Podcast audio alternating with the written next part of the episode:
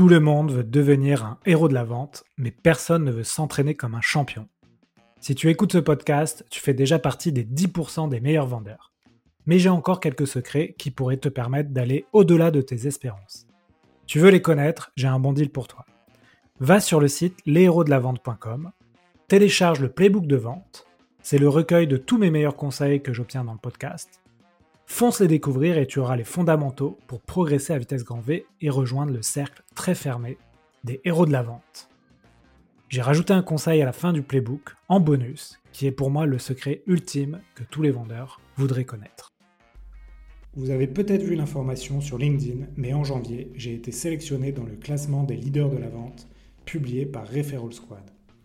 Aujourd'hui, ils me font l'honneur de sponsoriser le podcast.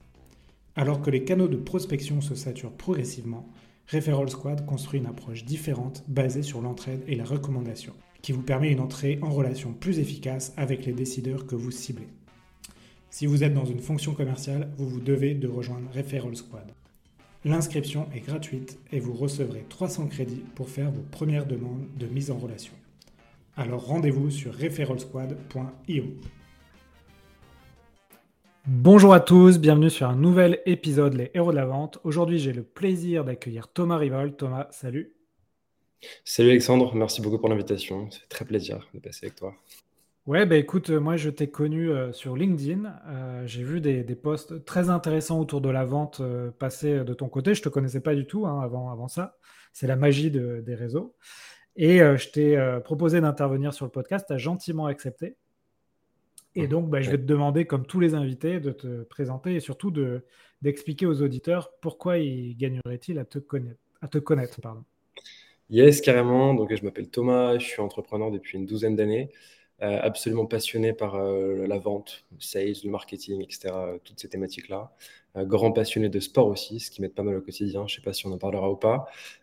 donc voilà, et je poste pas mal de contenu par rapport à la vente, oui, ça c'est sûr, au marketing aussi. Par rapport au soloprenariat, donc pas mal. Donc les solopreneurs, donc les freelances qui veulent lancer un business un peu plus conséquent que juste du conseil ou de l'accompagnement. Euh, et voilà, différentes thématiques. Je teste beaucoup de choses. Je fais pas mal d'expérimentation. Donc, je suis un peu en mode exploration et euh, j'essaie de documenter mon parcours euh, au fur et à mesure, en gros. Très bien. Effectivement, les solopreneurs, c'est un peu la mode en ce moment. On en invite pas mal dans le podcast. Donc, c'est intéressant de voir aussi ton approche avec ce nouveau, ce nouveau paradigme. Donc Thomas, aujourd'hui, tu voulais nous parler d'un sujet que je n'ai pas encore adressé dans le podcast, c'est le tunnel de vente. Ouais, carrément. Pourquoi tu voulais nous parler de ce sujet? C'est un sujet qui pour moi est un absolument passionnant euh, parce qu'il évolue tous les jours et deux absolument essentiel dans la mesure où en fait généralement quand tu crées du contenu sur une plateforme, que ce soit LinkedIn, Twitter, Facebook, Instagram, peu importe, si tu n'as pas euh, de la conversion derrière et un impact sur ton business finalement ça n'a pas un grand intérêt. Donc l'idée, c'est de te dire comment tu peux faire pour créer un tunnel de vente, pour un, commencer à distribuer du contenu, deux, faire grossir ton audience, trois, créer une communauté, on va dire, via cette audience, et puis après quatre, faire de la conversion, vendre tes produits, vendre tes services, etc. Donc c'est une thématique qui pour moi est super importante. Et je vois en fait euh, beaucoup de personnes qui euh, créent un super contenu, euh, mais qui ont du mal avec cette partie conversion derrière, puisque souvent tu sais si bien que moi, la, vente est parfois mal vue, mal perçue. Et donc, l'idée, en fait, c'est de faire un tunnel de conversion, pas forcément comme les modèles B2C un peu infopreneurs qu'on voit, mais un tunnel avec de la valeur, avec une vraie logique et avec une vraie valeur de vente derrière. Donc voilà, c'est un sujet que je trouve absolument passionnant et, j'ai des demandes quasiment tous les jours sur cette thématique. Donc c'est toujours cool euh, d'échanger euh, entre passionnés. Voilà pourquoi. Ouais, c'est un sujet effectivement qui m'intéresse. Euh, si on prend par exemple mon exemple, moi j'ai créé le podcast Les Héros de la Vente il y a trois ans, plus par plaisir, par, par curiosité et aussi comme un side project. Donc j'avais pas d'intention finalement de monétiser euh, cet outil. Euh, maintenant, maintenant, ça marche après trois ans d'efforts. et donc, effectivement, euh, je pourrais structurer un tunnel de vente autour de ce, pilier qui est le podcast. Donc, ça m'intéresse que tu nous donnes un peu les bonnes pratiques et aussi les erreurs à ne, à ne pas connaître. donc, on part vraiment du principe que c'est un tunnel de vente qui va être en ligne autour de contenu. Est-ce que tu peux nous donner un peu, peut-être en première partie, les fondamentaux d'un tunnel de vente? Qu'est-ce, que, qu'est-ce qu'il faut pour euh, créer un tunnel de vente? Carrément. Alors déjà, disclaimer, je parle de tunnel de vente B2B, puisque le B2C, c'est pas mon domaine, je le connais pas trop. Donc, je vais pas m'avancer sur cette thématique. Je parle vraiment de B2B. Euh, les fondamentaux, on va commencer par le tout début. Euh, on va parler du contenu, qui pour moi est le plus important, avec euh, les fameuses différentes stratégies de contenu. Donc, en fait, le but au démarrage, c'est de créer une, audience, on va dire, de créer sa propre audience, donc son propre média, souvent on dit, autour de différentes choses. Premièrement, son expertise, pour pouvoir communiquer par rapport à ce qu'on fait, nos compétences, etc., professionnelles. Et puis, il y a un deuxième axe qui est intéressant, c'est l'axe euh, personnel, c'est-à-dire qu'est-ce qui nous anime, qu'est-ce qui nous passionne, qu'est-ce qu'on aime faire. Et ça, c'est le côté humain. Donc, en fait, on a un côté rationnel par rapport aux compétences qu'on va mettre en avant, et on a un côté, on va dire, émotionnel euh, qui va créer un attachement à l'humain. Et ça, en fait, pour moi, en B2B, euh, puisque c'est une relation business to business, mais personne to personne surtout, c'est important de créer un lien donc, tu as ces deux thématiques à travers ton contenu. Ça, c'est les deux thématiques, on va dire, de, contenu de base. Et après, tu as le fameux tunnel sur le contenu, le euh, tofu, mofu, bofu, que tu connais, mais je vais réexpliquer pour les personnes qui ne connaissent pas. Euh, en gros, tofu, c'est top of funnel, donc c'est des sujets plutôt mainstream, globaux, qui vont permettre d'aller chercher une audience euh, et de la faire rentrer dans le tunnel. Ensuite, on a le mofu, c'est le middle of funnel. Donc là, c'est des sujets où justement, on va communiquer un peu sur notre expertise, dans des sujets un peu plus pointus. Et puis à la fin, il y a le fou, c'est le bottom of funnel. Et le bottom of funnel, c'est la partie conversion. C'est là qu'on va pousser des services, des produits, etc. Donc en fait, en résumé, sur cette approche de contenu, on a deux thématiques. On a la thématique pro, expertise, et la thématique perso, euh, émotionnelle, passion, etc. Euh, et puis en parallèle de ça, on a euh, la partie conversion, en gros, et tunnel, qui permet de structurer ces contenus pour créer une audience, la chauffer petit à petit, apporter de la valeur, jusqu'à ce qu'on arrive à de la vente. Et en fait, pour ce fameux tofu, mofu, bofu, souvent on dit bah, il y a 20% de post-tofu, 50% de machin, etc. Euh, je pense qu'il n'y a pas de pourcentage euh, valide et universel, mais euh, on, le sent. En fait, généralement, moi, ce que j'aime bien faire, c'est beaucoup de mofu, c'est-à-dire poster beaucoup de valeur par rapport à ton expertise, faire quelques posts, peut-être 10 à 15% de tes posts pour aller chercher ton audience et faire rentrer plus de monde dans le tunnel. Et puis à la fin, le, le j'en fais très très très peu, quasiment jamais d'ailleurs le gros avantage des stratégies inbound avec un, tunnel de conversion bien foutu, notamment sur LinkedIn, et ça, on pourra en parler. Mais l'idée, voilà, c'est de surtout pas saouler son audience avec des produits et d'avoir une approche euh, basée sur la valeur plutôt que sur la vente. quand on a cette approche, souvent la vente se fait quasiment toute seule on n'a pas besoin de pousser des produits, de pousser des, services tous les jours. Tu as, dit déjà pas mal de, choses. Euh, j'aime bien le concept de thématique pro et les thématiques perso c'est quelque chose auquel je n'avais pas forcément euh, pensé. Euh, moi, je suis, dans mon contenu, je fais beaucoup d'informatifs, beaucoup de, choses, de méthodes, de méthodes de vente, de process. C'est vrai que j'oublie souvent le côté un peu personnel et, comme tu dis, émotionnel. Et aujourd'hui, on le voit bien sur LinkedIn, ce qui a l'air de fonctionner beaucoup en ce moment. C'est souvent les posts que j'appelle inspirationnels où les gens, tu as un selfie de la personne, elle raconte un peu une séquence de sa vie euh, avec un apprentissage. Et euh, c'est storytellé, bien sûr. Et ça, ça cartonne. Et moi, j'ai toujours eu un peu de mal euh, à le faire. Ça, alors, je l'ai fait la, semaine dernière et effectivement, ça a marché. Donc ça, j'aimerais bien avoir ton, ressenti là-dessus. Qu'est-ce que tu en penses de ça? Ouais, ouais, en fait, il y, a un côté qui peut être un peu, on va dire, gonflant de manière globale avec les posts inspirationnels où en fait, chacun raconte son histoire et voici alors j'ai fait une, tarte au citron et voici comment ça m'a généré une leçon business. Donc il y a un côté qui peut être un peu gonflant. Euh, maintenant, j'aime bien sortir de ça. En fait, on entend souvent, ouais, LinkedIn, ça devient un nouveau Facebook. Il n'y a que des contenus où on parle de nos bébés, nos tartes au citron, etc. Euh, et oui, ça peut être gonflant, mais il y a un côté intéressant dans la mesure où tu crées du lien. Et en fait, si tu veux, euh, à l'époque, c'est les boîtes qui parlaient sur LinkedIn. Maintenant, les boîtes parlent de moins en moins parce que le reach, en fait, est absolument dégueulasse sur les posts, enfin, sur les pages de profil de boîtes. et maintenant, c'est les humains qui se mettent à parler. Et si tu veux, euh, j'aime bien qu'on me parle de business. J'adore en parler aussi.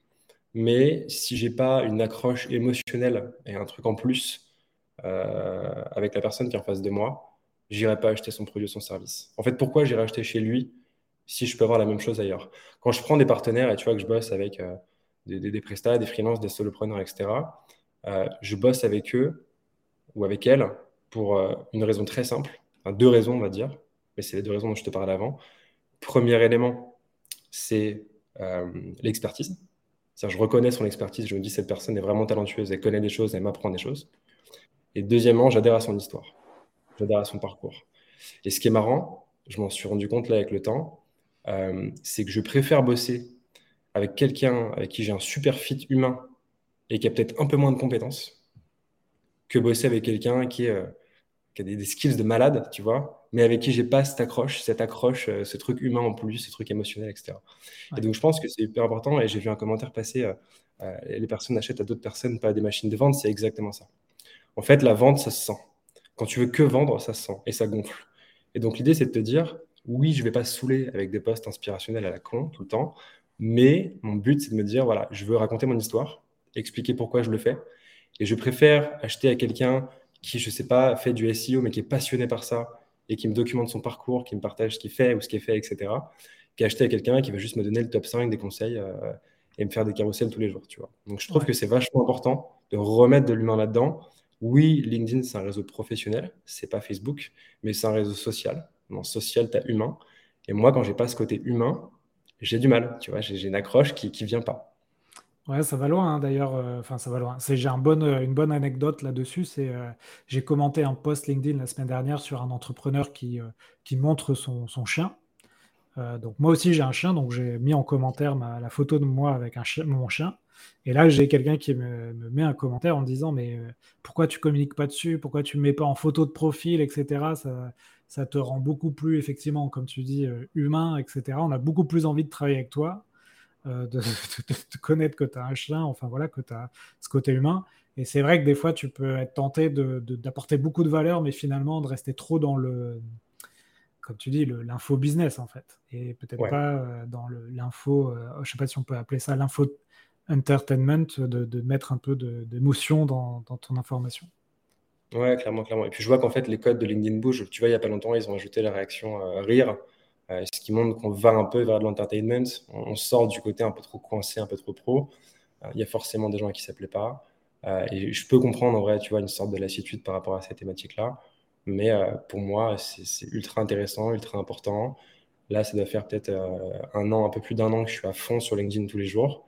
Et j'ai fait des rencontres de malades, tu vois, de personnes que j'aurais jamais pu rencontrer et de personnes à qui je me serais jamais intéressé si elles avaient juste posté des conseils business ou des pages de vente ou des machins, tu vois. Donc pour moi, c'est ultra important et au-delà d'être important, c'est impératif. Alors je te dis pas de, tu vois, poster chaque jour euh, la photo de ce que tu bouffes le midi, etc. Mais à mon avis, dans la structure de tes posts, dans la structure de ton contenu, tu dois mettre des contenus où on te voit, tu vois, où tu communiques sur qui t'es, ce que tu fais, tu partages un peu ton quotidien.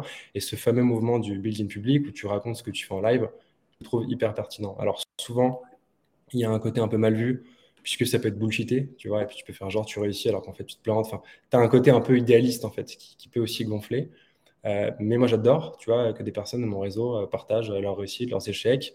Euh, en fait, ça t'évite de te planter, t'apprends des autres, et je pense qu'on irait dans le bon sens si chacun se mettait à publier, et je dis bien de manière sincère, son vrai building public. Tu vois, nous, avec mon frère, Max, qui poste beaucoup sur LinkedIn aussi, on communique tout le temps sur ce qu'on fait sur ce qu'on réussit, sur, ce qu'on, enfin, sur les choses sur lesquelles on se plante. On communique sur tout de manière transparente. Et on a quelques mauvais retours de personnes qui nous disent Ouais, ça nous gonfle. Mais 99% des retours qu'on a, c'est des super retours. Des personnes qui nous disent Merci pour le partage, c'est hyper cool. Ça va m'éviter de faire telle connerie, ça va m'éviter de dépenser 1000 balles là-dedans, tu vois. Donc je pense que c'est un truc intéressant à partir du moment où c'est authentique et sincère et où tu n'es pas dans un euh, fake it until you make it, tu vois, qui peut se concevoir dans certains cas mais pas du coup sur le cas du building public. Et de toute façon, je pars du principe que l'authenticité ou le manque d'authenticité finit par se ressentir et finit par se voir. Donc, tu as tout intérêt à être cash, à communiquer sur ce que tu fais et à être honnête en apportant cette valeur. Ok. Donc, si on revient au tunnel de vente, donc on, part d'une expertise que l'on a et aussi de sa, son histoire personnelle. Euh, c'est Justin Welch hein, qui dit euh, pour choisir un peu sa niche ou son expertise, essayez de choisir des sujets sur lesquels vous pouvez parler pendant une heure euh, sans notes, sans rien, et, ah vous serez dans la bonne voie. Et ensuite, tu as dit il faut créer du contenu, donc avoir son propre média. Là, est-ce qu'on peut, on peut peut-être faire une parenthèse sur le, le, support, la plateforme Toi, tu crées du contenu sur LinkedIn, c'est ça? Est-ce que ou sur d'autres réseaux? Alors pour l'instant, LinkedIn uniquement, ce qui est une très mauvaise stratégie. Il faut jamais être dépendant d'un seul réseau.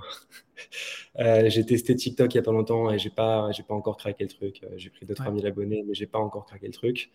Euh, je vais monter un podcast bientôt Mais tout ça prend du temps. Pour l'instant, on est ultra focus sur LinkedIn. On a essayé de monter un Discord à côté pour créer une communauté. Donc, on teste plein de choses. Euh, mais le mieux, euh, c'est d'être un sur le réseau qui correspond à notre cible. Typiquement, nous, on est sur un marché, tu les personnes qu'on accompagne, euh, soit à travers la formation, soit à travers du conseil, c'est des business B2B, c'est des solopreneurs, c'est des head of sales, différentes boîtes. Et ils sont tous sur LinkedIn. On a choisi ça assez logiquement. Et puis, deux, il y a un paramètre intéressant, c'est la découvrabilité. Et typiquement, TikTok, c'est un super réseau pour la découvrabilité. Alors, en revanche, vendre des produits chers des produits à étiquette sur TikTok, c'est impossible. Mais ça peut te faire rentrer, bah, comme l'a fait Caro Jurado, tu vois, ça te fait rentrer du monde sur une newsletter que tu peux ensuite monétiser. Donc, tu as plein de strates différentes. Je pense que ce qui est super important, c'est d'avoir des métriques business en tête. C'est-à-dire de te dire, en fait, je veux faire tant. Et pour faire ça, je définis ma stratégie. Et je prends un réseau qui me fait de la découvrabilité, donc typiquement TikTok. Je vais choper des vues, je les fais rentrer sur ma newsletter. Sur ma newsletter, je, fais du, enfin, je balance du contenu à fond. Et après, je convertis une partie de newsletter. Ça peut être une strat. LinkedIn, tu peux te dire, bah, je crée mon audience, je fais des podcasts, je rencontre des gens, euh, je fais des visios, etc. Et, euh, et, je finis par trouver des clients. En fait, ça dépend vraiment de ce que tu veux faire, de ton produit, de là où tu es à l'aise et surtout euh, de là où tu prends du plaisir. C'est pour moi un truc qui est important. Tu vois, si tu prends pas de plaisir à créer du contenu, ça va se ressentir. Donc, il faut faire un truc où tu peux tenir sur la durée et te dire, je me vois bien continuer pendant un an, deux ans, trois ans sans souci. Oui, euh, et puis alors, euh, en plus, sur cette histoire de contenu, euh, finalement, tu as trois, trois formats. Hein. c'est format écrit, format vidéo, format audio. il faut déjà savoir dans quel format tu, tu excelles ou tu, as du plaisir à, être dans le format. Je sais par exemple, le format vidéo, c'est quand même une sacrée barrière à l'entrée. et ensuite, sur chaque format, finalement, tu peux aller sur plusieurs réseaux. Tu vois, le format écrit, LinkedIn, Twitter, format vidéo, tu peux aller sur YouTube, TikTok et d'autres réseaux. Et, donc, faut pas hésiter à recycler euh, du contenu sur ces autres réseaux. Et, aujourd'hui, tu as la chance de pouvoir le. Tu vois, par exemple, ce podcast là est diffusé sur euh, plein de réseaux euh, simultanés. Et, ça, c'est intéressant. Ouais, clairement, bah, la meilleure strat, en fait, tu fais typiquement un podcast vidéo, tu shorts les extraits, tu mets ça sur YouTube, sur TikTok, etc tu prends deux, trois punchlines que tu fais sur Twitter et tu fais un post sur LinkedIn. En fait, tu as ton ruissellement de contenu. Donc, tu as un contenu, une thématique, et puis tu arroses tes réseaux. En vrai, c'est la meilleure stratégie. Je pense que le truc euh, euh, multicanal, c'est le truc le plus intéressant. Euh, sachant qu'en plus, tu n'as jamais la garantie de, rester sur un réseau. Je sais pas, tu peux te faire ban, tu peux perdre ton compte. Enfin, là, sur Insta récemment, tu as plein de gens qui se sont fait péter leur compte. Donc, en fait, pour moi, c'est hyper risqué d'être sur un seul réseau. maintenant, on l'a fait par par dépit. En fait, on a tout fait à l'arrache. En vrai, tu vois, je te parle de stratégie, etc., parce qu'on les monte au fur et à mesure. Mais on a tout fait à l'arrache avec mon frère. On est arrivé sur LinkedIn, on s'est dit, tiens, go, on bombarde. On voit ce que ça donne. Bon, ça a très bien marché. Maintenant, on commence à réfléchir à d'autres stratégies, d'autres réseaux, etc. Mais on, teste en parallèle. Mais ce qui est sûr, c'est que oui, mieux vaut diversifier les réseaux, diversifier les audiences. Et surtout, truc très important euh, que j'ai appris à mes dépens euh, il y a quelques temps, le plus important, c'est d'avoir une base mail donc en fait, tu peux avoir n'importe quelle audience, peu importe, euh, euh, sur LinkedIn, Twitter, peu importe, 5K, 10K, 100K abonnés, tout ce que tu veux. Le plus important, c'est la base mail que tu vas avoir. Donc le sujet de la newsletter, nous, on l'a lancé il y a euh, un peu plus d'un mois, si je ne dis pas de bêtises. et c'est ultra, ultra, ultra important. Ça te permet de garder ton audience, d'avoir une vraie relation de qualité, de te couper des réseaux, donc aussi de te couper de l'algorithme. Et tu vois, typiquement, on entend beaucoup de choses en ce moment sur le cold emailing, en mode, ouais, on envoie des mails ça répond plus, les taux, d'ouverture, c'est 3-4%, etc. La newsletter, en a peut-être 54-55% euh, d'ouverture. Donc, tu vois, la base mail est ultra importante et pour l'instant, on fait zéro vente dessus. Mais on sait qu'en tout cas, on a un backup d'une partie de l'audience qualifiée à qui on envoie de la valeur, qui nous répond beaucoup par mail, etc. Et on sait que ça, c'est qualifié. Tu vois. Donc, très important de diversifier en gros les canaux, de diversifier les audiences et surtout de récupérer ton audience pour pas être dépendant ni de TikTok, ni d'Instagram, ni de LinkedIn, etc. Oui, effectivement, euh, sans doute l'un des meilleurs conseils, effectivement, avoir sa, propre base mail. Et tu le vois, hein, de toute façon, dans les créateurs de contenu, ils se mettent tous à. Soit euh, ils avaient déjà une newsletter euh, depuis un an ou deux, ou alors ils sont tous en train de la, créer parce qu'ils se rendent compte que c'est aussi un des bons moyens pour monétiser des infoproduits ou tes formations parce que tu, envoies directement l'info à tes auditeurs. Ouais, ce qui est, ce qui est absolument dingue, euh, c'est qu'en fait, si tu veux, LinkedIn, Twitter, etc., ton but en soi, même si tu poses de la valeur, tu joues avec un algorithme. Donc en fait, ton but, c'est de fitter avec l'algo. Ce qui fait qu'en fait, dans ta prise de parole, tu es, euh, biaisé et tu es freiné. Typiquement, à LinkedIn, tu vois, nous, on fait des posts, par exemple, je sais pas, je parlais d'une thématique sur, je sais pas, bah, comment faire un tunnel de conversion. Bah, LinkedIn, j'ai, euh, je sais pas, 20-30 lignes max. Sauf que expliquer ça en 20-30 lignes, c'est impossible. Alors que sur un newsletter, bah, tu peux faire 6 pages. Si ça apporte de la valeur, on s'en fout. Donc en fait, si tu veux, pour moi, tu as tous tes réseaux qui te permettent de faire de la découvrabilité et du business. Mais si vraiment tu veux aller plus loin en termes de valeur, newsletter, c'est un truc de fou. Et alors on va me dire, oui, mais si tu dis ça, tout le monde va en faire. Donc ce sera le bordel, on ne saura plus quoi dire, etc. Et à ça, je réponds, mais en fait, tant mieux. Euh, je vois des gens qui ont des expertises absolument incroyables et des histoires dingues. Si tout le monde se met à lancer, ça va pousser tout le monde vers le haut. Ça va nous inciter à faire plus de contenu, de meilleure qualité, etc. moi, je dis, allez-y, lancez vos newsletters.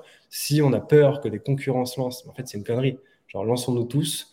Et c'est le fameux truc, tu sais, de si tout le monde s'y met, ça divise pas le gâteau, ça fait grossir le gâteau parce que tout le monde va se mettre à créer plus d'audience par rapport à ce moyen-là. Donc voilà, hyper intéressant et, je suis à 200% d'avis d'inciter tout le monde à, se lancer là-dessus. Oui, et puis d'ailleurs, si on reprend le sujet du tunnel de vente, finalement, la newsletter, ça, peut être une belle étape dans ton tunnel de vente. Euh, comment tu. Moi, moi avant qu'on fasse cet épisode, j'avais euh, j'avais le tunnel de vente un peu euh, imagé, tu sais, avec des, la pub Facebook, euh, tu envoies tes, auditeurs sur un autre contenu, un webinar, tu chopes leur mail, tu leur envoies. Enfin, j'avais un truc un peu complexe. Et j'ai lu un post euh, la semaine dernière, bah, toujours de Justin Welsh, qui disait que lui était partisan d'un tunnel de vente très simple. C'est en gros un post LinkedIn ou un post Twitter qui renvoie vers sa newsletter. Et c'est dans sa newsletter, notamment en signature, où il vend ses produits. Tu vois, il y a un lien et tu cliques. Comment toi, tu, vois un peu la chose? Comment tu, optimises finalement ces fameux tunnels de vente? Est-ce que toi, c'est un peu la même chose ou tu as, des spécificités dans tes tunnels de vente? Ouais, ça y ressemble. Pour l'instant, la newsletter, on n'en fait aucune vente dessus. Euh, on a deux, trois call to action qui renvoient vers des contenus qu'on a, tu vois, mais il n'y a pas vraiment de vente poussée. On ne parle pas de nos produits, on ne parle pas de nos services, on parle de que dalle. Euh, nous, le seul tunnel qu'on ait pour l'instant, c'est LinkedIn. C'est-à-dire, on passe du contenu, on fait de la visibilité. La visibilité renvoie vers des visites de profil. Sur notre profil, on a un call to action qui renvoie vers notre euh, page principale qui est celle du Sales Lab, donc notre formation pour les sales, solopreneurs, freelance, etc. Euh, et ça se fait comme ça. Donc en fait, on ne parle jamais du produit, on parle jamais du service, never. on a dû faire peut-être deux posts quand on a lancé une micro-formation sur comment convertir via LinkedIn, mais sinon on n'en parle jamais. En fait, si tu veux, et je t'en parlais la semaine dernière, j'ai une équation très simple en tête l'équation euh, valeur plus confiance égale vente. Donc je répète, valeur plus confiance égale vente, l'équation qui a changé ma vie. Euh, et ça paraît évident, mais quand tu la comprends et quand tu l'appliques, c'est juste game changer. Euh, valeur, c'est la valeur réelle et la valeur perçue. Donc la valeur réelle, c'est ce que tu veux apporter en termes d'expertise et ce que tu peux apporter comme bénéfice à un potentiel prospect. La valeur perçue, ça va être ton branding, ce que tu renvoies et ce côté émotionnel. Donc en fait, tu vois, dans valeur réelle valeur perçue, tu as le rationnel plus l'émotionnel. Les deux jouent un petit peu. Donc ça, c'est la base du truc. Si tu apportes de la valeur, tu as beaucoup de chances de faire des ventes. Première partie de, l'équation. Et la seconde partie, c'est la confiance. Quand tu vas rencontrer un prospect, sa jauge de confiance, ça va être au plus bas et sa jauge de scepticisme va être au plus haut. Et en fait, ton seul objectif, que ce soit pendant une négociation, pendant un closing ou pendant une épopée, on va dire, sur, sur LinkedIn ou une autre plateforme, ça va être de faire monter cette jauge de confiance et de faire baisser la jauge de scepticisme. Et en fait, l'idée, c'est de dire, pour que la vente se fasse, il faut qu'il y ait de la valeur et de la confiance. Plus le prix est élevé, plus il faut qu'il y ait de valeur et plus il faut qu'il y ait de confiance. Et en fait, quand tu comprends ça, tu lâches quasiment ton approche de la vente en mode oui, objection, traité d'objection, casser d'objection, etc. Tous ces trucs-là, tu lâches ça.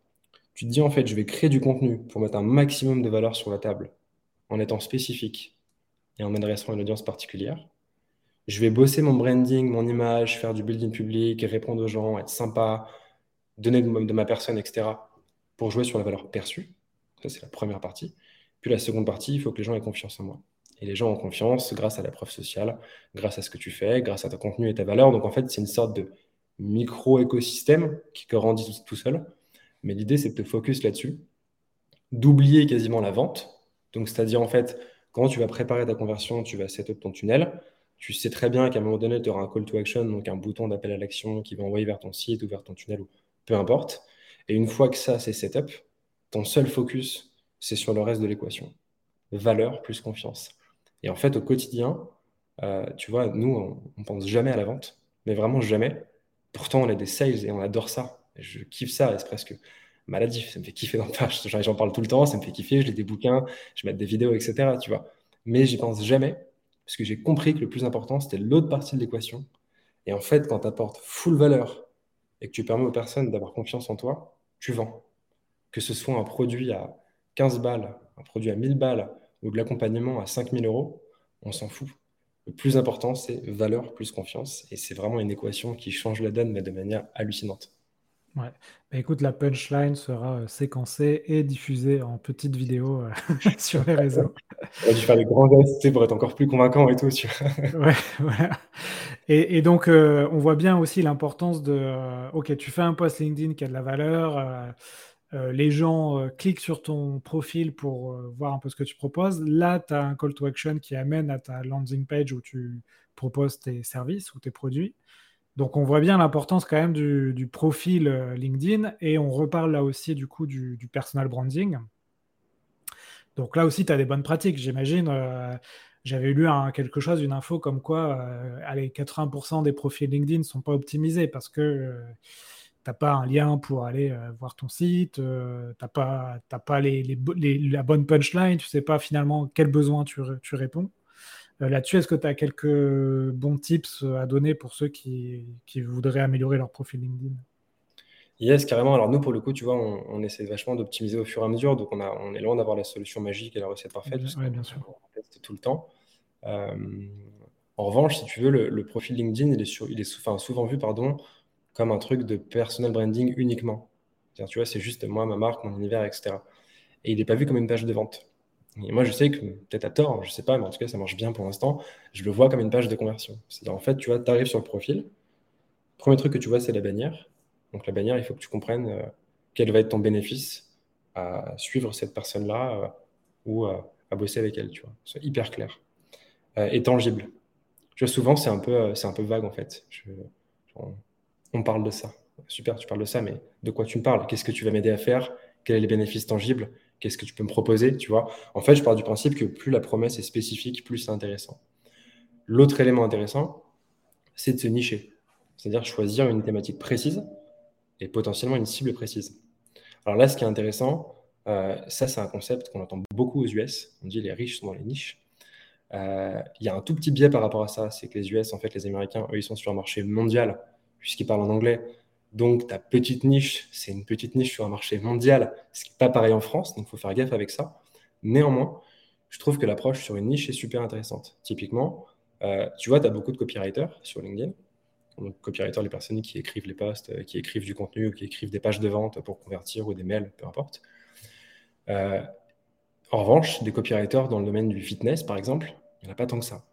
Et typiquement, si demain, je monte une boîte comme j'ai pu l'avoir il y a six ans, mode dans le sport, et je me dis, tiens, euh, j'ai besoin d'un créateur ou d'une nana qui, qui écrive mes contenus. Je vais avoir le choix entre 100 profils. Il y a 100 profils qui me disent, ah oui, j'écris tes pages de vente, euh, j'écris ton contenu, j'écris tes emails, etc. Et puis il y a un profil qui va me dire, euh, j'écris les pages de vente des boîtes spécialisées dans le sport. En fait, je veux dire, si le mec ou la nana a moins de compétences, je vais le ou la choisir avec certitude. Parce que je sais qu'elle connaît mon marché, je sais qu'elle a bossé avec des personnes de ce milieu-là. Je sais qu'elle connaît bien les consommateurs. Et donc, forcément, son copywriting sera plus incisif et plus intéressant. Et donc, pour moi, ce truc de niche est ultra intéressant. Alors, bien évidemment, il ne faut pas trop se nicher non plus parce que, comme je te l'ai dit, on est en France et le marché francophone n'est pas aussi large que le marché euh, anglophone, on va dire. Euh, mais tu as tout intérêt à te dire, pour commencer en tout cas et pour te différencier, si je suis sur un métier qui est ultra concurrentiel, je choisis une niche, je deviens le meilleur je vais taper toutes les boîtes de secteur et je leur fais des textes de folie.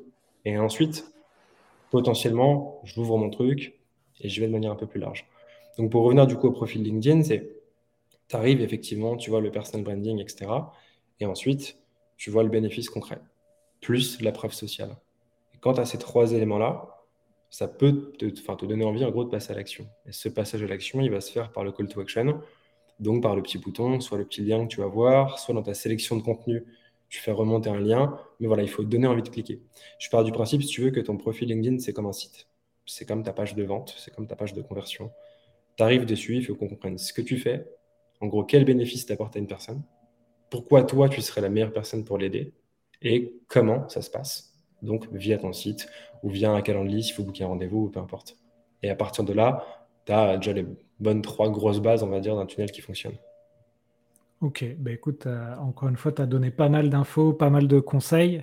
Euh, donc, je reprends, euh, je reprends. Donc, tu crées ton post LinkedIn où tu mets de l'émotionnel, tu mets du rationnel, de, de la valeur. Les gens cliquent sur ton profil. Là, finalement, c'est ta première landing page elle, voit ta niche, ta spécialisation. Qu'est-ce que tu peux leur apporter, leur apporter? Par exemple, toi, sur ton profil LinkedIn, tu expliques que tu aides à closer, euh, à augmenter euh, tes ventes. Je crois que tu mets x4, c'est ça? Quelque chose comme ça, Thomas? Mhm. Voilà. Et ensuite, ils cliquent dessus et là, c'est le fameux call to action où ils arrivent sur ta page euh, de produit. Est-ce que tu as, as, vu des erreurs dans des tunnels de vente, des choses à ne pas faire Tu as vu des choses où tu te dis, ah là, la personne, elle se plante un peu euh, sur son tunnel de vente. Ouais, en fait, on voit souvent quelques erreurs, mais j'en ai fait beaucoup aussi, donc du coup, je suis bien placé pour en parler. Euh, premier élément, de ne pas être assez spécifique, tu vois, sur le bénéfice, en fait, de dire ce que tu fais, mais pas ce que ça apporte. Euh, et, ça, c'est un peu dommage, tu vois. tu arrives sur une, page de vente ou sur un profil LinkedIn, et j'ai envie de comprendre le, le bénéfice tangible, tu vois. Qu'est-ce que cette personne va m'apporter, qu'est-ce qu'elle va m'aider à faire? De manière chiffrée, de manière timée, de pouvoir me projeter. En fait, souvent, tu as beaucoup de promesses qui sont un peu vagues. Et donc, en fait, tu comprends l'univers, mais tu comprends pas vraiment le bénéfice tout de suite, en tout cas pas à court terme. Donc ça, c'est un premier élément. Euh, deuxième élément, il faut, il, faut, il faut un côté un peu, je trouve, euh, euh, différenciant. Tu vois, à travers ton branding, à travers ce que tu proposes, à travers ta prise de parole, à travers euh, beaucoup d'éléments. Donc, c'est pas que, tu vois, les couleurs euh, et est-ce que tu as une casquette à l'endroit ou à l'envers sur ta photo, est-ce que tu es un peu disruptif, tu vois. C'est plus, en fait, euh, qu'est-ce que tu dégages comme mood, comme émotion. Tu vois, tu as des gens, je vois des super profils, en fait, en ce moment, je vois de moins en moins de, de, profils moyens ou de mauvais profils. Il y a des super profils qui se dégagent. Et en fait, à chaque fois, les deux choses qui me plaisent, c'est que, un, je comprends le bénéfice, deux, il y a une énergie. Et en fait, l'énergie, je l'achète tout de suite, tu vois. Limite, en fait, j'achète plus l'énergie que le service le service, j'en ai besoin. Mais si je sens qu'il y a un mood dingue et que c'est une personne, enfin, tu vois, tu as envie de te connecter, tu as envie de discuter, tu as envie d'échanger. Donc, ça crée un lien plus intéressant. L'énergie ou le swag? Ouais, le swag, grave. non, et puis il y a un autre truc qui joue aussi, on va pas se mentir, c'est euh, la partie preuve sociale. Euh, c'est-à-dire en fait euh, le nombre de personnes qui te suivent, le nombre de personnes qui réagissent avec tes contenus. ça, malheureusement, alors c'est cool, mais pas cool dans la mesure où en fait, tu as des personnes qui ont un contenu incroyable et une très bonne expertise, mais qui sont peu suivies. Euh, et du coup, ça peut jouer en leur défaveur, ce qui est un peu con. Et puis à l'inverse, tu as parfois aussi des personnes qui ont des grosses audiences, euh, mais qui n'apportent pas spécialement euh, beaucoup de valeur, en tout cas, un truc super intéressant. Donc c'est le côté un peu, tu vois, la preuve sociale, ça marchera de tout temps. c'est un élément qui est super important pour la partie confiance notamment. Donc c'est important quand même de penser, même si tu es niché, de garder des contenus un peu mainstream, faire rentrer un peu d'audience, tu vois, et faire en sorte d'élargir en fait ta, communauté et ton cercle de personnes qui vont te suivre, puisque la preuve sociale a un, impact dingue, tu vois. À, profil égal et à compétence égale, si tu as quelqu'un qui a 500 abonnés et quelqu'un qui a 40 000 abonnés, euh, malheureusement, j'ai envie de te dire, euh, on va tous aller vers la personne qui a 40 000 abonnés, puisqu'on se dit si elle a réussi à créer une audience et à fédérer du monde, c'est peut-être qu'en termes de contenu, elle donne plus, etc. Enfin, tu vois, tu as plein de biais qui se font. Donc, c'est un truc qui est un peu con. Euh, qui est tout à fait logique psychologiquement, euh, rationnellement, c'est logique, mais un, peu dommage, parce que je vois beaucoup, beaucoup de personnes en ce moment qui postent euh, des contenus absolument dingues et qui sont très peu suivis. Donc, donc voilà, mais ça, ça joue beaucoup. Donc en fait, si tu veux, tu as ta promesse, ton univers de marque, le mood que tu vas dégager, et cette partie prof sociale qui forcément va jouer, puisque c'est un biais, un des gros biais dans la vente, tu vois. Euh, et puis les témoignages. Alors, ce qui est super important d'ailleurs, c'est les recommandations. Donc, souvent, tu vois, si tu as une personne qui a, je sais pas, 500 ou 1000 abonnés, qui, qui démarre son compte, euh, qui commence sur LinkedIn, elle peut avoir en revanche 50 recommandations. Et les recommandations, c'est euh, la preuve sociale que tu peux acquérir facilement avant de monter à 10, 15, 20, 30 000, 50 000 abonnés. Tu vois. Donc, c'est super intéressant. Et là, typiquement, tu viens répondre au problème de dire j'ai pas encore une très grosse audience, mais en revanche, check en bas de mon profil, j'ai euh, genre 40 recommandations. Et d'ailleurs, je me demande si LinkedIn va pas finir par faire remonter ce truc de reco, parce qu'il apparaît tout en bas du profil. Donc encore faut-il que la personne scrolle, se tape toutes les expériences pro, les boîtes par lesquelles tu es passé, tes licences, tes certifications, tes diplômes, tes machins. Et à la fin, il y a les recos. Je pense qu'au bout d'un moment, tu auras un moyen de faire remonter les recos, tu vois, pour refoutre de la preuve sociale, même si tu n'as pas un réseau de 20 000 personnes. Ouais, c'est vrai que c'est une fonctionnalité qui n'est pas vraiment utilisée. Moi, je l'ai utilisée surtout au début, euh, quand je commençais à poster sur LinkedIn. J'avais demandé des recommandations, mais, mais j'y fais plus vraiment attention. Alors que, comme tu dis, avoir 50 recommandations sur son profil, ça peut être différenciant. Et je te dis ça, et j'en ai trois des recos, parce que j'en ai pas demandé. Tu vois. mais en vrai, en fait, j'y ai pensé en te le disant. Euh, et puis, on a lancé euh, sur notre communauté privée un petit challenge la semaine dernière en mode aller choper 3, 4, 5 recos. Et en fait, ça a cartonné et ça, ça te fait choper des clients. Puisque quand la personne est intéressée, qu'elle descend et qu'elle voit que tu as apporté X à telle personne, Y à telle personne, etc., ça rassure. Et ça te permet de casser ce truc de la preuve sociale, du nombre d'abonnés ou du nombre de likes sur tes publications, et de récupérer de la crédibilité en gros par ce biais. J'ai deux questions euh, qui me viennent. Euh, à un moment donné, tu as parlé des profils LinkedIn ou qui sont de plus en plus quali, etc. Euh, est-ce que tu en as quelques-uns qui te viennent en tête, en, pardon, en exemple de profils à aller voir parce que c'est bien, bien foutu, le personal branding est bien fait, le call to action est bien fait? Est-ce que tu as, quelque chose en tête? C'est une bonne question. Ceux qui me viennent en tête, c'est les gros profils et j'aimerais bien te citer des profils qui ne sont pas ultra connus faire un peu différemment. Euh, je vais y cogiter. Et si dans les 10-15 minutes, j'ai des, des, noms qui me viennent, je te donne ça. Mais euh, non, il y a plein de profils cool et je ne veux pas faire de jaloux, donc je voudrais te faire une bonne réponse euh, sans citer tous les gros. Parce que tu vois, les gros qui cartonnent et qui ont des bons profils, etc., tu prends Caroline Mignot, tu prends Nina Ramen, tu vois, et en fait, elles, ont, elles ont capté le truc, elles ont des profils qui sont archi bien foutus, c'est bien chiadé, tu comprends le bénéfice, tu comprends la proposition de valeur, tu vois. Mais j'aimerais bien t'apporter euh, d'autres profils. Donc, soit ça me vient dans les 15 minutes, soit sinon je m'engage à faire une liste de top 10 euh, des profils à suivre qui ne sont pas ultra connus et qu'on n'entend pas partout dans tous les podcasts. Je m'engage à le faire. C'est vrai qu'ils passent dans tous les podcasts et ils sont aussi passés dans, le, dans le mien. Euh, ça peut faire une bonne idée de post LinkedIn, ça, les, les 10 profils sous, comment dire, comment on pourrait appeler ça, the best keep secret. bah, tu sais quoi, je vais en faire un carrousel. Voilà, deal. J'en fais un carrousel, je m'engage à le faire, je vais faire un carrousel. Allez. Top. Allez, deal.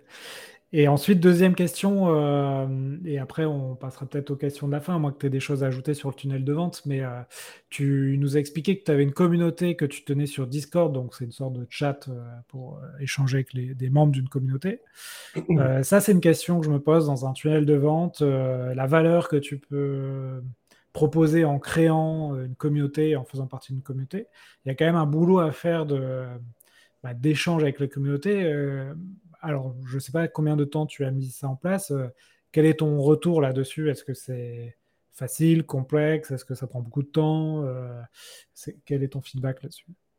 Yes, alors la communauté qu'on a lancée, et je vais tout te dire sans filtre, de manière très cash. un, en fait, on l'a pas du tout fait pour le business, puisque ça nous rapporte que dalle, et c'est vraiment pas un truc qu'on fait pour le business. En fait, on avait beaucoup de demandes sur ce côté communautaire. Euh, comment tu peux créer une communauté de gens qui se sentent un peu solo quand ils postent des trucs, qui ne savent pas comment optimiser leur profil, qui ne savent pas quoi poster, etc. Donc en fait, on a, on a reçu pas mal de demandes, euh, c'était il y a deux, trois semaines, je crois, avec mon frère. Le mardi soir à minuit, on se dit, mais attends, viens, viens, on tente une communauté, on fait genre un Discord. Donc le lendemain, on shoot un post en disant, hello tout le monde, euh, il y a plein de créateurs de contenu qui sont solo. Est-ce que ça vous tenterait qu'on sorte une sorte de communauté, tu vois, une plateforme, pour qu'on puisse tous se mettre dessus? 400 commentaires sous le post. Donc là, on se dit, OK, go, il y a un truc. Donc on passe deux jours, de nuit blanche complète à créer Discord, à setup le truc, faire des channels, etc. Et puis on a onboardé, tu vois, euh, une centaine de personnes dessus. Donc ce qu'on a fait, c'est qu'on a pris quelques ambassadeurs hyper cool euh, qui ont accepté de nous faire leur feedback, de nous rejoindre, etc. Et puis on a mis un petit ticket d'entrée à genre 15 balles par mois, pas pour le côté financier, mais pour s'assurer qu'il n'y ait pas de trolls, qu'il n'y ait pas de haters et qu'il y ait un minimum d'engagement. Euh, et le retour qu'on a, euh, c'est que la semaine dernière, on a passé pas mal de temps à tout structurer, donc on était moins présent dessus. Mais il y a un mood absolument dingue, super mood. Tu vois, tu sens que tout le monde a envie d'échanger, envie de discuter, etc. Donc c'est hyper cool. Chacun partage ses idées. On a plein de channels, tu vois, tu as un channel Twitter, ils vont lancer des, challenges Twitter, euh, YouTube, machin, TikTok, etc. Et en gros, notre idée avec ça, euh, c'est pas du tout d'en faire un truc business pour le coup, et ça rentre pas du tout dans notre tunnel de conversion, mais on veut créer une communauté de gens qui se lancent des challenges, qui testent des choses et qui font du, alors j'allais dire du building public, ça va être du building private, tu vois, pour le coup, en petite communauté qui se partagent toutes leurs réussites, tous leurs échecs, etc., sans le faire pour l'algo et sans le faire pour LinkedIn. Donc, avec peut-être encore plus de transparence, d'authenticité, etc. Tu vois, nous, on va partager plein de trucs. Euh, on va partager toutes les coulisses de, de, la newsletter, pas mal de choses. Et voilà, l'idée, c'est d'avoir une petite communauté. On a bloqué pour l'instant à 100 membres, puisqu'on est en train de tout structurer et de faire en sorte que ce ne soit pas la pagaille. Maintenant, en termes de feedback à chaud, euh, c'est hyper cool. On s'éclate. Par contre, ça prend un temps absolument dingue. Donc, le retour sur investissement est zéro ou même moins 15, puisque nous, tout le temps qu'on passe à créer du contenu, à préparer du contenu, à le structurer, c'est du temps qu'on passe pas euh, en, consulting ou en coaching ailleurs, mais on kiffe le faire. Euh, et, j'ai toujours ce truc en tête, tu vois, de, connecter les gens entre eux, de les faire se rencontrer, de faire péter des barrières. Euh, et je pense que c'est un truc qui est au-delà du business. En fait, c'est un kiff qu'on se permet de faire. tu vois, en fait, il y a quelques jours qu'on facture très cher en consulting en coaching dans la semaine. Et du coup, ça permet de libérer du temps le reste de la semaine où on ne gagne rien mais on peut du coup créer du contenu, créer des communautés, lancer des projets, tester des choses. Donc en fait, cette communauté, on ne sait pas du tout ce que ça va donner dans deux semaines, trois semaines, un mois, six mois, on n'en a aucune idée, mais on, teste. On en parlait tous les deux euh, juste avant le podcast. Euh, on teste des choses, tu vois, et puis on verra bien, mais on le fait, euh, on l'a fait sans arrière-pensée, on le fait sans prévision, on le fait sans stratégie. On teste, on prend tous les feedbacks. Je pense qu'on va pas mal se planter sur beaucoup de choses. Et avec un peu de bol, on fera peut-être quelques trucs cool euh, qui vont permettre aux gens de se connecter, de faire du business, pourquoi pas. Enfin, tu vois, c'est vraiment du test en mode pour le kiff, quoi. Ok, bah écoute, intéressant comme feedback. Moi, c'est vrai que le peu de Discord où je, suis allé, bon, j'étais pas l'animateur, hein, j'étais plus euh, en mode passif. je me suis toujours dit, ça doit être quand même du boulot à tenir, à animer, à, consulter. Donc, c'était intéressant de, de, voir comment ça se passait pour, pour toi. Euh, écoute, euh, Thomas, on arrive à 40 minutes d'interview. Donc, est-ce que tu voulais ajouter quelque chose sur le sujet tunnel de vente ou on passe aux questions euh, de la fin? Non, pas spécialement. Je pense qu'on est, qu'on est bon. si, un, un, petit élément intéressant qu'on peut ajouter pour terminer et pour parler vraiment de conversion. J'aime bien le système moi, de, vente inversée qui marche bien. C'est-à-dire quand tu veux lancer un produit ou un service, avant de passer ton temps à créer ta page de vente, à tourner ton contenu, à préparer tes offres, à préparer ton prix, etc. Euh, communique, fais un post. Tu fais un post, fais un live, fais un truc. Euh, Parle-en. Et en fait, ça paraît con comme truc, mais euh, tu prends les feedbacks directement. Donc, tu vois si ça intéresse ton audience ou pas. Si ça n'intéresse pas, potentiellement, ça t'évite de passer trois mois à bosser sur un truc euh, dont les gens auront absolument rien à foutre. Et puis en plus de ça, tu chopes du feedback et tu chopes des idées, des axes d'amélioration qui vont te permettre d'améliorer ton produit. Donc ça, c'est un truc, et j'ai envie de te dire, on parle de conversion, je suis presque dans l'après, parce que je parle de produit là. Mais pour moi, ça joue aussi sur la conversion. Et en fait, si tu veux faire une bonne conversion, il faut que tu aies un produit ou un service qui plaise à ton audience.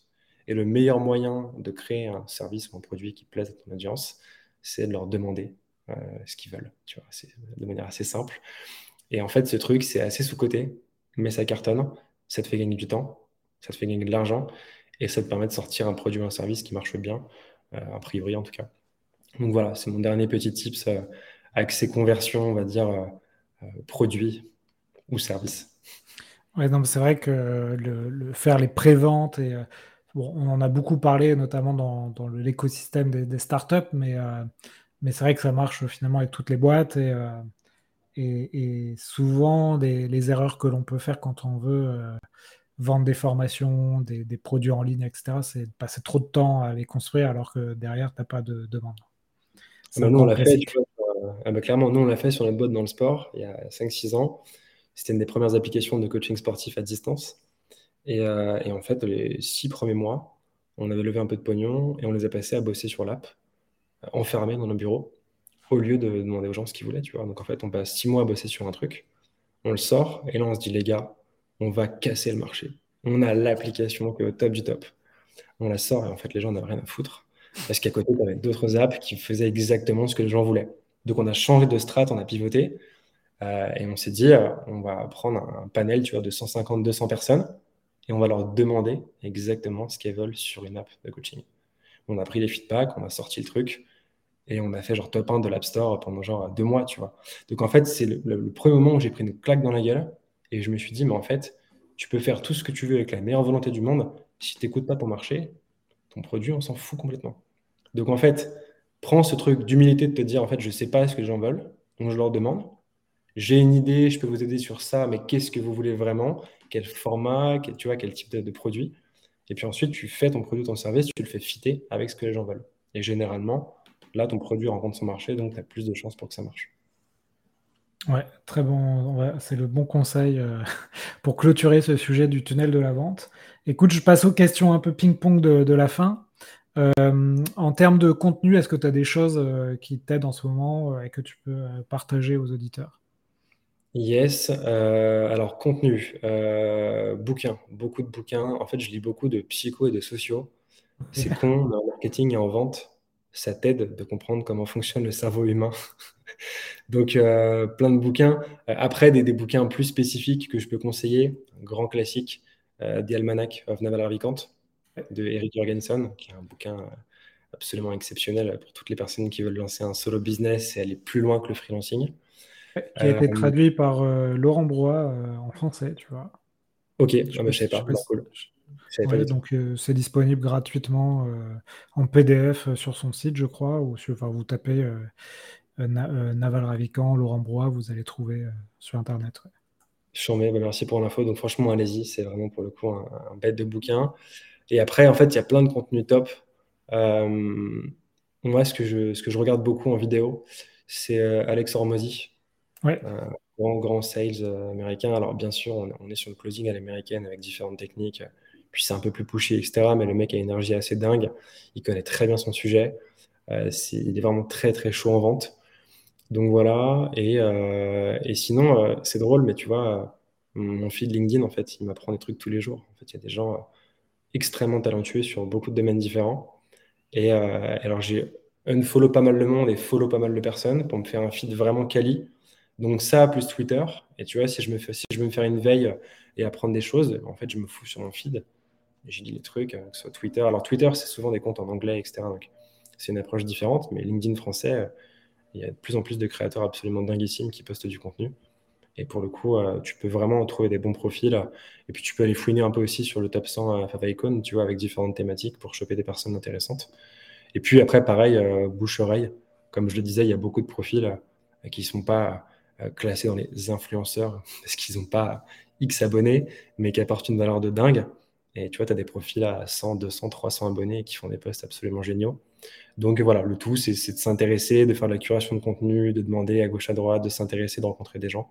Et puis là, tu peux récupérer euh, pas mal de valeur. Donc euh, non, en vrai, il y a, en fait, il y a tellement de contenu que l'enjeu, c'est pas de comment le trouver, c'est comment le structurer et comment faire en sorte de ne pas avoir trop d'informations et d'être noyé sous l'info. Donc, ne pas hésiter, tu vois, typiquement, euh, j'entendais Oussama Amar qui parlait d'un truc intéressant un jour, je crois que c'est lui qui parlait de ça.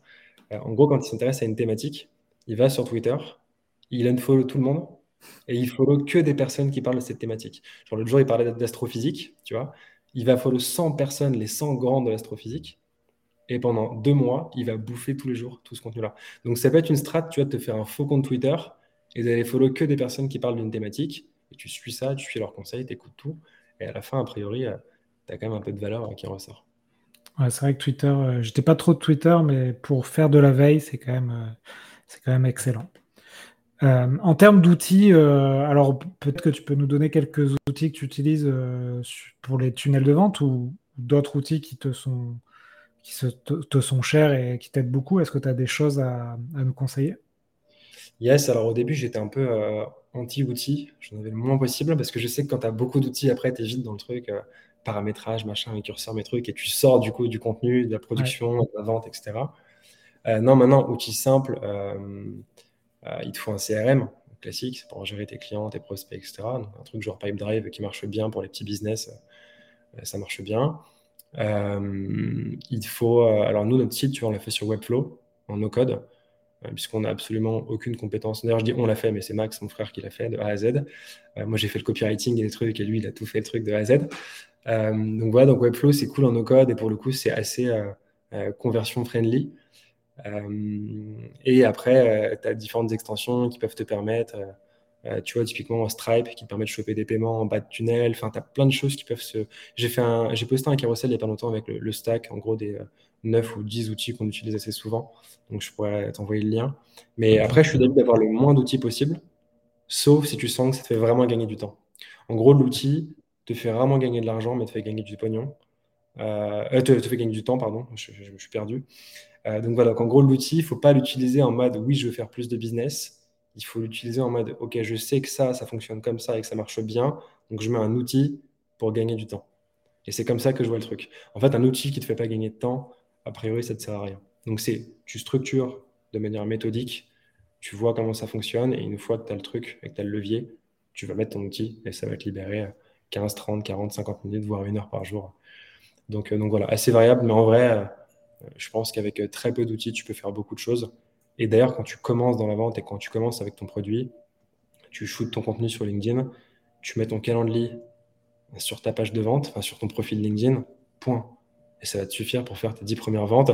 Limite, après, tu prends Substack pour ta newsletter, tu récoltes quelques numéros si besoin, tu prends ton téléphone. ce que je veux dire, c'est qu'en fait, souvent, on pense beaucoup aux outils, tu sais, à l'accumulation d'outils, comment tu fais un truc parfait, etc. Un, c'est jamais parfait. Deux, plus d'outils, plus tu as de chances de ne pas les exploiter ou de mal les exploiter. Et puis trois, en fait, tu peux commencer à choper tes 5 à 10 premiers clients de manière assez simple avec euh, un ou deux outils basiques. Franchement, je suis convaincu que ça peut le faire. c'est ça, tu trop d'outils, tu l'outil. Euh, écoute, il nous reste euh, deux questions et après, je te laisse, je te laisse tranquille. Est-ce que tu as une compétence aujourd'hui que tu n'as pas, que tu aimerais bien avoir? Euh, Putain, j'en ai beaucoup. J'ai soif d'apprendre tous les jours. euh, non, j'ai beaucoup de trucs que j'aimerais apprendre. Beaucoup de trucs. Euh, c'est une bonne question. À chaud, je ne saurais pas quoi dire. Si, en fait, j'aimerais bien apprendre à coder. Même si maintenant, tu as plein d'outils no-code, je suis convaincu que le code, c'est le gros game euh, des années à venir, et ça l'est déjà. Et je suis convaincu que quand tu n'as pas assez de connaissances sur cette thématique, tu, tu, loupes des choses. Tu loupes une compréhension du marché. Tu... Même pour bien comprendre le no-code, il te faut des bases, à mon avis. Euh, tu vois. Donc, je pense que je vais essayer de me former là-dessus. Euh, et après, en termes de compétences, il faut que je me forme sur les cryptos. Je suis une chèvre. je suis une chèvre absolue sur les cryptos, donc c'est un gros sujet. Enfin, je lis pas mal de choses et tout, tu vois, mais je suis pas pointu du tout. Euh, donc je lis euh, pas mal de choses et sur l'investissement de manière globale, alors je commence à tester beaucoup de choses à gauche à droite et je me fais un peu accompagner. D'ailleurs, euh, deux grosses newsletters top que je peux conseiller, les crypto Caro de Caro, de Caro Jurado et Snowball de Yohan Lopez. Les deux, c'est de la bombe absolue. Donc, il y en a sûrement d'autres qui sont cool mais que j'ai pas forcément en tête. D'où la puissance du, du, branding, tu vois. mais ces deux-là sont top. Ouais, les deux sont passés hein, dans le podcast. Et, et sur les cryptos, effectivement, c'est des bons exemples de euh, comment, euh, comment euh, être, avoir un personal branding fort et puis avoir un tunnel de vente finalement assez simple. Hein. Johan Lopez, c'est LinkedIn newsletter et Caroline, c'est TikTok newsletter. Tu vois, c'est hyper simple. Carrément. et sur apprendre les cryptos, tu vois, tu as Apprendre Bitcoin, qui est une chaîne YouTube qui est pas très très connue, pas très très vue. Euh, mais le gars fait, bah, c'est typiquement ce dont on parlait, c'est des, gens qui n'ont pas trop trop d'audience, mais qui font des choses hyper quali. Et là, tu as tout ce qu'il faut pour euh, ouvrir un wallet, euh, commencer à prendre tes premiers bitcoins. Bon, par contre, c'est que bitcoin, c'est pas d'autres. Ok. Bah, j'ai commencé, mais à l'arrache, tu as sans stratégie et tout. Donc, il, est temps de, de se former un peu, justement. Ok. Écoute, euh, Thomas, on arrive à la dernière question. Euh, si tu peux inviter quelqu'un sur le podcast, tu me proposes euh, d'inviter quelle personne? Alors, je ne sais pas si tu l'as reçu déjà, mais je pense à mon pote Fabien Ferreira. Non, je ne l'ai pas reçu. Voilà, mais il est très très chaud en vente aussi. On bosse souvent ensemble en accompagnement et en consulting pour, des, pour des grosses boîtes. moi, j'interviens sur la partie conversion, vraiment sales, et lui plus sur la partie market, mais il a une très bonne connaissance du milieu sales. Euh, il connaît très bien les mécaniques de conversion, etc. Il est très chaud en acquisition. Euh, et, c'est un mec hyper cool. Donc je pense que ça pourrait être un, bel échange. Et j'ai hâte de l'écouter si tu l'invites. ouais, bah écoute, euh, je vais regarder ça. Écoute, je ne le connais pas, donc c'est bien. Tu m'as fait découvrir un, nouveau entrepreneur. Thomas, on arrive à la fin de l'épisode. Merci beaucoup. Comment on fait pour te joindre si on a envie de bosser avec toi sur, sur la vente ou sur d'autres sujets? Très simple, je vais dire euh, LinkedIn. Euh, vous tapez Thomas Rivol, sauf que vous mettez un i à la place du L. En fait, c'est un i majuscule pour l'instant, un petit pépin avec LinkedIn, dont je parlerai plus tard. Donc, vous tapez Thomas Rivois, R-Y-V-O-I, voilà, et vous me trouvez sur LinkedIn. je vais pouvoir rechanger bientôt. Et puis le deuxième truc, bah, potentiellement la newsletter, si vous êtes intéressé par tout ce qui est sales, technique de vente, etc. elle s'appelle Sales Gorillas, donc les gorilles du sales, les gorilles de la vente en gros. Et vous la trouvez soit sur mon profil LinkedIn, soit sur Substack directement. Ok. Ben écoute, merci encore Thomas. On a, tu vois, on a tenu le timing. C'est bon. Je te, je te dis à très bientôt. Et puis n'hésitez pas à partager l'épisode si, ça vous a plu, à le noter bien sûr sur les plateformes de podcast. Thomas, à bientôt. Merci beaucoup. Et salut à tous. Salut. Voilà, j'espère que l'épisode vous a plu. Si vous voulez continuer à approfondir ces sujets, retrouvez sur le site l'héros-de-la-vente.com l'ensemble des podcasts et également la newsletter Les Chroniques de la Vente. Donc deux fois par mois, je vous envoie toute la veille que je fais sur les nouvelles techniques de vente, les nouveaux outils, et je fais également un portrait d'un entrepreneur qui a craqué le système pour exposer ses ventes.